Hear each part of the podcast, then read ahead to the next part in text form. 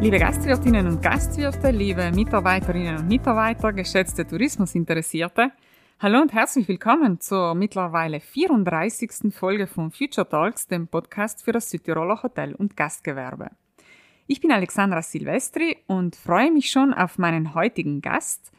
Im Oktober 2021 wurde er im Rahmen der Fachmesse Hotel zum Sustainable Pioneer gekürt. Sie ahnen schon, worum sich unser Gespräch heute drehen wird. Seien Sie gespannt.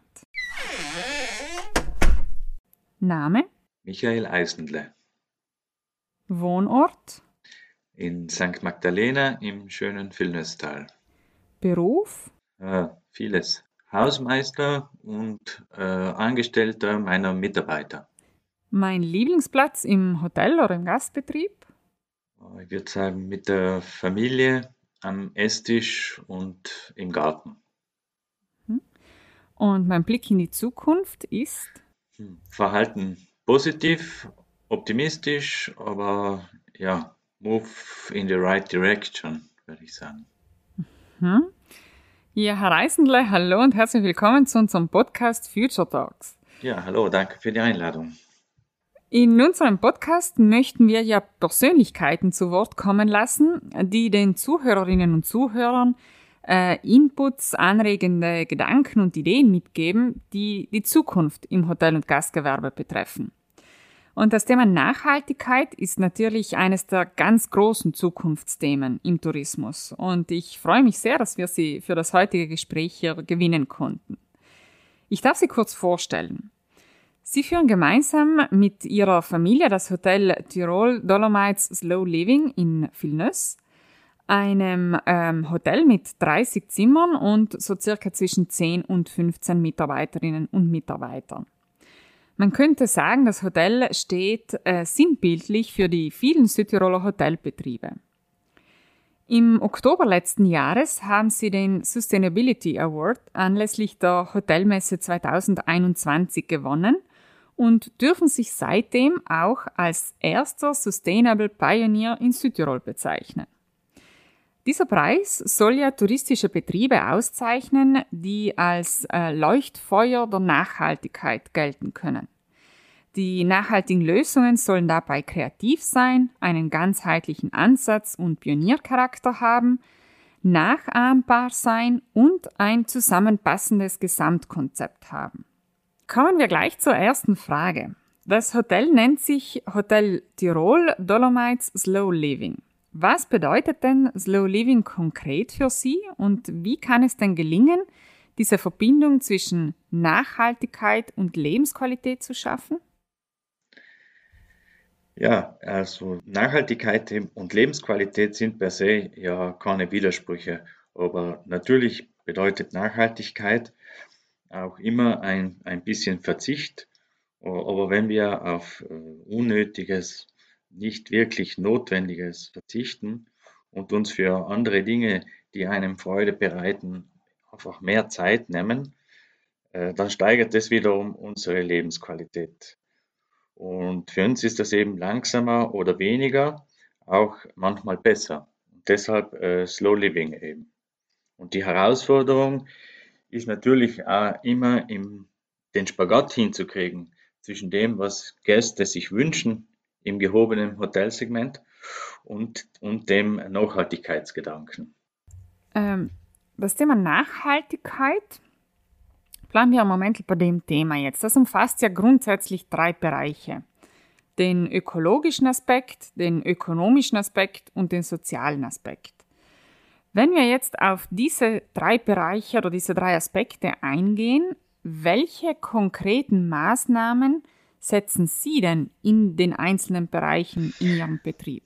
Also wir haben äh, in unserem Hotel schon vor längerer Zeit mit, dem, mit unserer kleinen ökonomischen Wende begonnen und wir haben eben versucht, jetzt ganz konkret äh, zum Beispiel in alle Bereichen des Betriebes das Verpackungsmaterial sehr zu reduzieren und zum Beispiel ein komplett verpackungsfreies Frühstück anzubieten. Wir haben in der hotelinternen Wäscherei komplett auf ökologisch verträgliche äh, Waschmittel umgestellt. Wir haben in der Küche die Teller- und Pfannenspülmaschine, arbeiten wir auch mit äh, solchen biologisch abbaubaren Produkten. Und auch die Reinigungsmittel für die Zimmer, Bad, Küche haben wir alles auf Öko um, umgestellt. Also chemische Reinigungsmittel haben wir auf biologische, abbaubare äh, umgestellt. Und jetzt auch zum ökologischen Aspekt kommt auch die Frage der, der Energie. Da haben wir natürlich im Filnestal den Vorteil, dass wir jetzt Mitglied von der Energiegenossenschaft Filnes sein.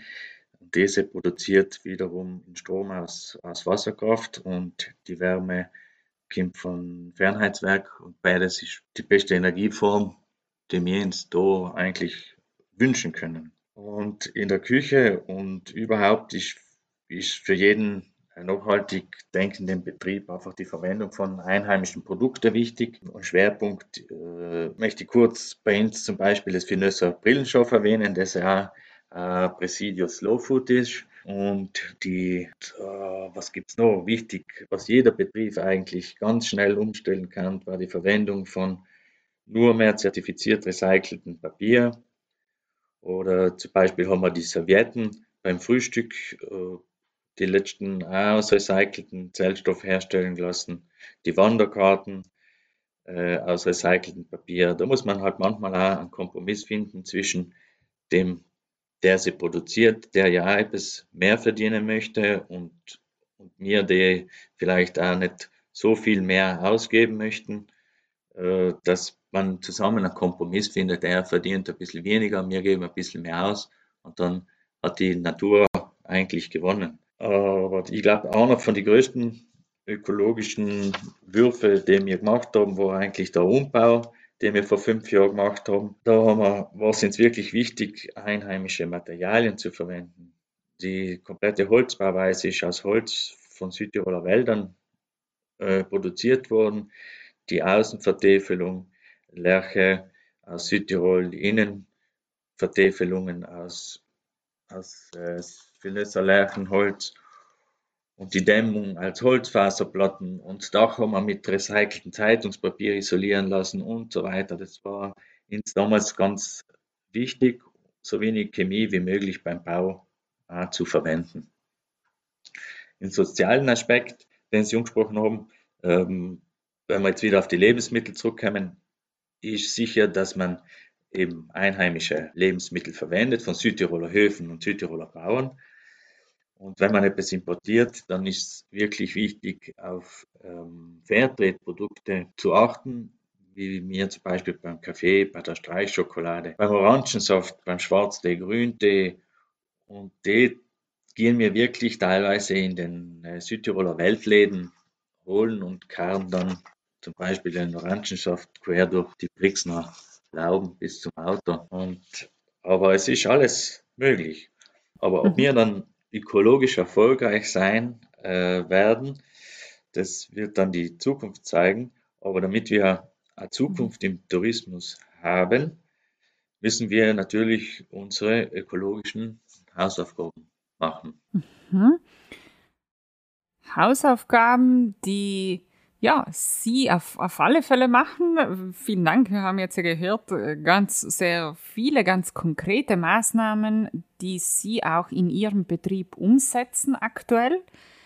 Ähm, was mich jetzt interessieren würde, ist, was waren denn jetzt Ihre ersten Schritte beziehungsweise Ihre Herangehensweise an das Thema?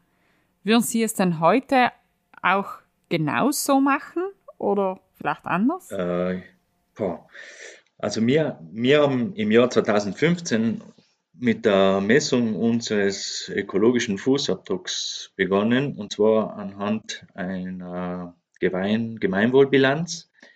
Die, und bei der Gemeinwohlbilanz wird das ganze Haus und die Entscheidungsprozesse und so weiter alles ein bisschen hinterfragt und alle Betriebsentscheidungen nach dieser Schulung, wenn man es so sagen kann, ähm, sein dann in dem Gedanken des Gemeinwohls getroffen worden.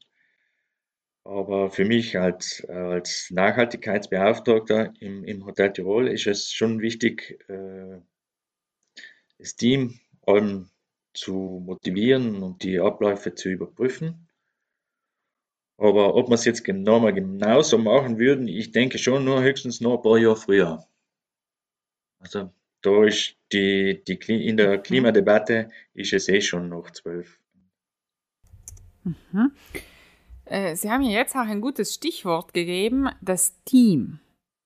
Wie wichtig ist es denn, die richtigen Mitarbeiterinnen und Mitarbeiter für diese Themen zu begeistern? Wie, wie schaffen Sie es denn, Ihr Team einzubinden? Das ist ein sehr wichtiges Thema.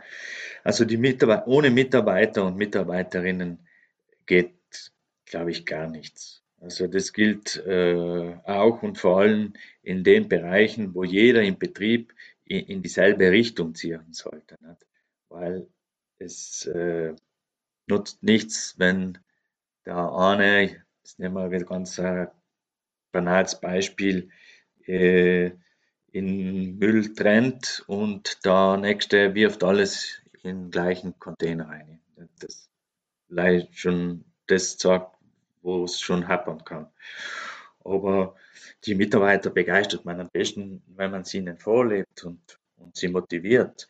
Und der respektvoller Umgang und der Wertschätzung auch für ihre Arbeit gegenüber ist, ist unermesslich. Und das gilt für die Mitarbeiter, den Betrieb, die Umwelt und auch fürs Gemeinwohl. Respekt. Ohne Respekt, glaube ich, füreinander funktioniert nichts. Was natürlich, wenn ich noch was kurz anfügen darf, was, was, was bei uns natürlich äh, sind die Team, Teambesprechungen und, und unsere Zertifizierungsprozesse haben ganz viel dazu beigetragen, das Team ein bisschen zu formen und, und äh, das, das Gedankengut da zu verinnerlichen. Und natürlich muss man eben, eben schauen, dass die Handlungsabläufe äh, ein bisschen kontrolliert werden und äh, öfters muss man sie auch anpassen. Mhm, mh. Äh, sie haben davor auch angesprochen, dass Sie der Nachhaltigkeitsbeauftragte sind im Betrieb. Was ist denn da jetzt konkret Ihre Aufgabe? Ja, also meine Aufgabe äh, jetzt in der Hotelführung ist einfach jeden Entscheidungsprozess, den man trifft, auch auf im Sinne der Nachhaltigkeit zu hinterfragen, äh, wie zum Beispiel, wenn man jetzt die letzte Anschaffung, wo die Servietten äh, fertig waren und man neue machen hat lassen, dann entscheidet man sich eben, wie mir in dem Fall, auf recycelbares Materialien und nicht mehr auf Hochglanz, ab ein Prospekt, Hochglanzprodukte und so. Das haben wir eigentlich komplett alles verschmissen. Das macht man, wollen wir nicht mehr machen in Zukunft. Und man überwacht die Prozesse, man, man schaut, dass die dass die Spielmittel auch so eingesetzt werden. Man ist eigentlich im, im, im Laufe des Tages im Haus unterwegs und, und versucht mit den Mitarbeitern wieder Verbesserungen zu finden. Okay, okay, interessant. Ich habe jetzt oft so die Erfahrung gemacht, dass Betriebe ja vielleicht schon auch Maßnahmen im Bereich der Nachhaltigkeit umsetzen, ähm, diese jedoch vielfach jetzt nicht bekannt sind oder in, erst in einem zweiten Moment auch ganz konkret ersichtlich sind. Ähm, einfach weil auch die Kommunikation darüber oft vernachlässigt wird. Ähm, meine Frage an Sie jetzt ist, wie kommunizieren Sie denn Nachhaltigkeit? Ja, also es war wirklich an der Zeit, dass das Thema Nachhaltigkeit eben auch in den öffentlichen Diskussionen endlich mehr äh, Bedeutung gewonnen hat. Und es ist unserer Meinung nach wichtig, dass die Maßnahmen in allen Wirtschaftsbereichen, nicht nur im Tourismus, äh, zukunftsorientiert getroffen werden und im Sinne eben von äh, There is no planet B. Aber allerdings ver ver, verbrennen wir so auch den Begriff Nachhaltigkeit. Der wird inflationär benutzt, sodass man ihn selber schon gar nicht mehr, mehr äh, verwenden möchte. Und das, das Dilemma, ob wir versucht, durch, durch unseren Claim Dolomite Slow Living äh, zu lösen, weil er, der impliziert für uns äh, jene Werte, für die, für die wir stehen. Also natürlich ist auf der Hotel-Homepage äh, steht dann schon, wie wir so die Sachen, wie wir sie dann äh, machen und was die Eigenheiten unseres Hauses sind. Aber ganz so hinschreiben, nachhaltiger Betrieb, ich glaube, das ist auch nicht zielführend ja, für uns. Aber wir haben uns aber vor, vor zwei Jahren eben äh, dem, dessen, dem Durzert-Zertifizierungsprozess unterzogen und und im Hinblick auf eine glaubwürdige Positionierung äh, haben wir das Thema äh, des, des Durzert gewählt, um auch, weil das Thema Greenwashing äh, mhm. gibt es ja auch noch. Mhm. Eben. Haben Sie jetzt denn heute andere Gäste als vor dieser ganz klaren Positionierung? Mhm. Hm. Ja und, und nein. Okay. Wir haben, wir haben dieses Jahr zum Beispiel ein paar Gäste, die sind seit 45 Jahren ununterbrochen zwei Wochen Urlaub im Hotel Tirol. Mhm. Das sind wahrscheinlich Gäste, die in Zukunft aussterben werden. Aber wir haben auch wieder vermehrt jüngere Gäste, die, die man merkt, die sind viel essbewusster, die, die essen am, fragen nach fleischlosen Menüs, die fragen teilweise vegan, man merkt es an die eigenen Kinder. Es, es ist in der Meinung schon generell ein Wandel in der Gesellschaft spürbar. Kommen jetzt diese jungen Gäste oder diese neuen Gäste jetzt aber ganz gezielt zu Ihnen? weil sie eben jetzt dieses äh, ganz spezielle Konzept auch oder dieses ganz klare Konzept fahren? Ma, ich, na, ich glaube nicht. Okay. Also ich glaube, es, es ist einfach äh, wichtig für ein Haus, für alles, für, für den ganzen Tourismussektor, sich in die Richtung der Nachhaltigkeit zu bewegen. Der Gast ist oft den Häusern voraus. Und ja, und wenn man unsere Kinder will, einen funktionierenden Tourismus hinterlassen, dann glaube ich, gibt es keinen anderen Weg. Aber ich glaube nicht, dass man jetzt schon durch die Positionierung schon äh, wirklich, ja, ich, ich, ich mhm. kann es nicht sagen, mir fragen die Gäste in die Richtung auch nicht wirklich, mhm. äh, warum sie jetzt unser Haus ausgesucht haben. Wir haben ja auch nicht das Haus äh, irgendwo in der Pampa, sondern wir sind unter die Dolomiten. Wir haben schon auch die Vorzüge von einer wunderschönen Landschaft. Also da äh, stellen wir uns eigentlich und unser Konzept ins eher an zweite Stelle. Mhm. Eine Frage noch zum Schluss, Herr Eisenle. Äh, auf, auf, ein Thema, das wir jetzt nur am, am Rande, das jetzt bis jetzt nur am Rande erwähnt haben.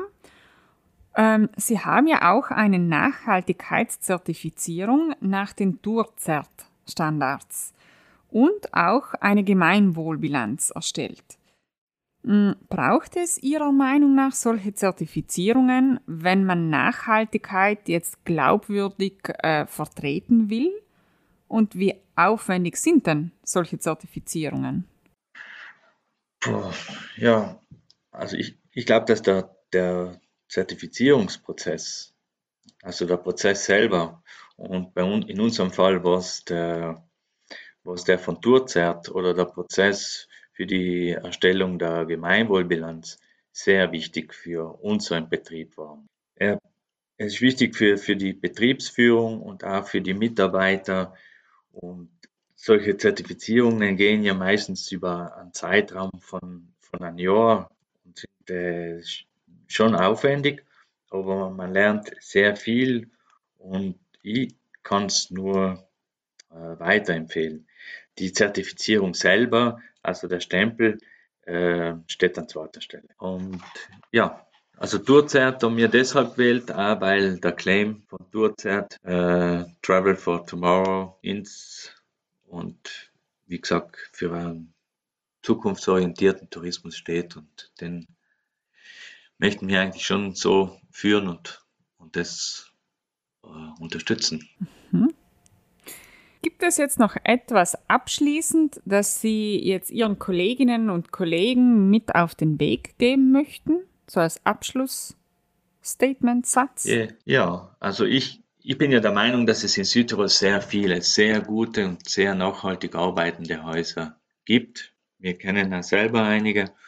Und lasst uns zertifizieren, vermeiden wir Greenwashing und schauen wir, dass wir unseren Beitrag für den Planeten und für die Zukunft leisten. Und dann werden wir noch lange zufriedene Gäste haben unter funktionierenden Tourismus. Herr Eisenle, ich würde sagen, mit diesem Appell, oder es ist der richtige Appell, um dieses Gespräch auch zu beenden. Vielen herzlichen Dank Ihnen für die Zeit und die vielen tollen Inputs, die Sie uns jetzt mitgegeben haben. Ja, vielen Dank für die Einladung. Sehr geehrte Zuhörerinnen und Zuhörer, wir hoffen, dass Sie auch aus dieser Folge viele neue Ideen und Ansätze mitnehmen können. Herzlichen Dank fürs Zuhören, alles Gute und bis zur nächsten Folge von Future Talks.